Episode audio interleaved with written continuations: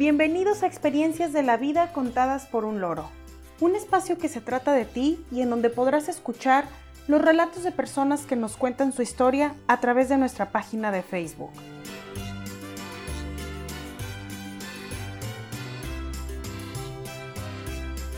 Hoy es 12 de septiembre de 2020 y dedicamos este capítulo número 32 a experiencias en fiestas patrias mexicanas.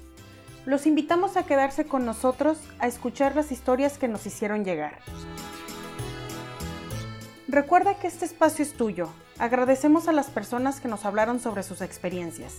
Gracias a ustedes, este capítulo fue posible.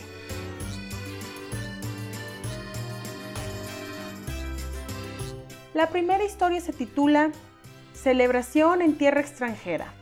Es de Beto y le envía desde Morelia, México. Hace ocho años viajé por trabajo a Italia. Viví en Florencia por ocho meses. Mi jefe en México me aconsejó que tratara de no vincularme tanto con mis compañeras, pues yo era el único hombre en el equipo de trabajo y no quería que hubiera conflictos. Eso fue imposible, en primera porque platico hasta con las piedras y en segunda porque todas eran muy simpáticas y bonitas. Pasaron los meses y me di cuenta a qué se refería mi jefe.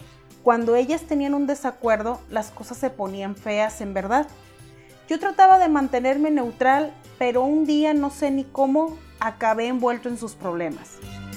Total, me acuerdo muy bien que era 10 de septiembre y ya tenía dos semanas sin que nadie me hablara.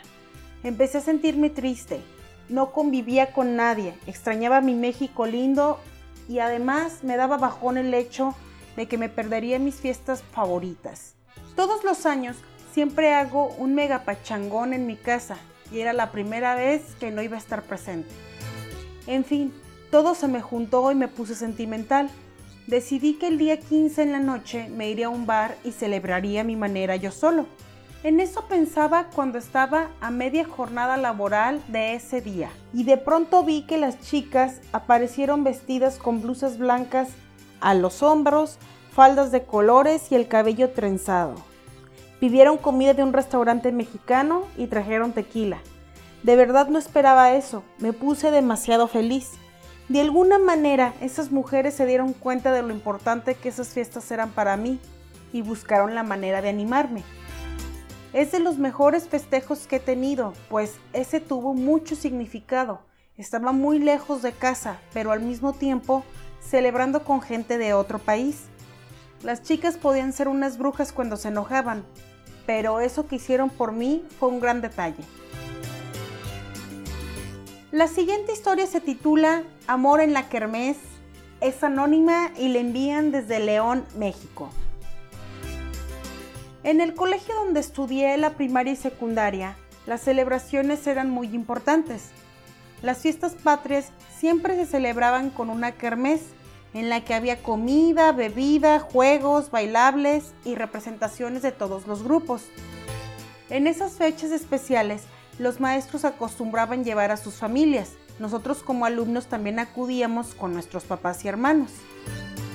Esa ocasión fue especial porque conocí al hijo de una maestra. Su nombre era Heriberto. Realmente no era de mis gustos y su mamá no me caía bien. Pero él tenía su encanto. Era de esos chicos simpáticos de muy agradable conversación ese día tuvimos tiempo para platicar y convivir un rato, lo cual para mí que tenía 13 años fue realmente importante.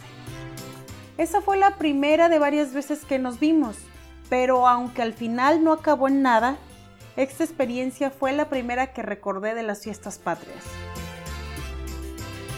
La siguiente historia se titula Nacimiento en fechas patrias, en la cuna de la independencia. Es de Laura y le envía desde Reynosa, México.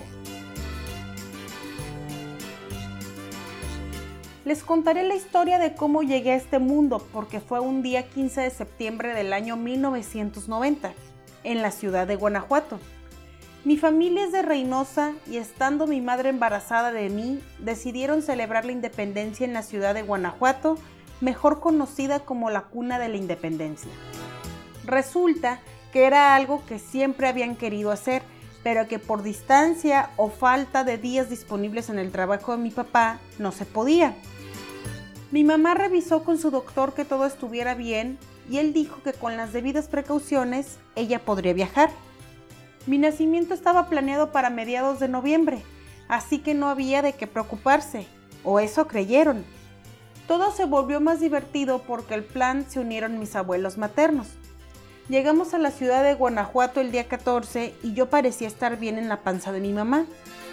Según me cuentan, estuvieron caminando mucho ese día porque visitaron muchos lugares.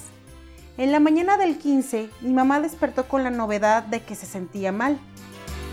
Le dijo a mi papá que quizá era cansancio por haber caminado todo el día anterior y dijo que se quedaría en el hotel. Convenció a mi papá y abuelos de que fueran a visitar otros sitios, que para la tarde que volvieran seguramente ella ya estaría bien. Mis dos hermanos de 7 y 10 años respectivamente se fueron con ellos. Por varias horas mi mamá estuvo descansando, cuando de plano sintió que ya no podía más. Imaginen todo aquello. Ella con contracciones, mi papá, abuelos y hermanos quién sabe en dónde y sin forma de contactarlos. Mi mamá pidió ayuda al personal del hotel y llamaron a una ambulancia para trasladarla a un hospital. Al llegar allá, le dijeron que ya se encontraba en labor de un parto prematuro. No me quiero imaginar a mi papá y abuelos cuando llegaron al hotel y les dijeron que mi mamá estaba en el hospital. Fueron todos para allá y a las 7.53 de la noche llegué a este mundo. En definitiva, les arruiné el festejo y mi mamá fue a dar el grito, pero al hospital. La siguiente historia se titula Intoxicación de Independencia y le envía Omar de la ciudad de Monterrey, México. Hace algunos años trabajaba en un call center como supervisor. Dirigía un equipo de 15 chavitos. Y lo digo así porque todos éramos muy jóvenes. Yo tenía 26 años y los integrantes de mi equipo tenían entre 18 y 21. Yo siempre manejaba el turno de cierre, que era de 3 de la tarde a 9 de la noche. Estábamos todos trabajando un día 15 y mi jefe me avisó a las 5 de la tarde que podría darle la salida a mi equipo a las 7 de la noche, que para que pudieran ir a dar el grito. Me emocioné mucho porque no me lo esperaba. Entonces rápidamente le dije a los chavos, y como nadie tenía un plan en concreto, decidimos armar algo así en caliente en casa de uno de ellos. De inmediato hicimos unas llamadas y para la hora de salida ya teníamos todo armado. Las primeras horas fueron muy divertidas, pues estuvimos tomando bebidas con tequila y pedimos tacos para todos. El asunto se descontroló como a eso de las 2 de la mañana, que se acabaron las bebidas decentes y los chavos sugirieron preparar aguas locas. ¿Para qué les cuento el lío?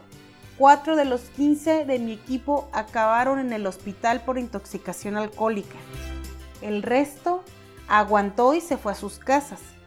La vergüenza fue estar en el hospital con ellos y enfrentar a sus papás enojados. Días después, ese asunto se ventiló en mi trabajo y por poco me despiden. Al final, decidieron solamente sancionarme. Desde entonces, cada vez que me dan esa noche libre del año, pienso muy bien qué haré y con quién me la voy a pasar.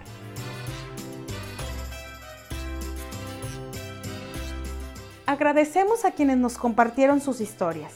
Les adelantamos que el tema de la siguiente semana será tus hermanos.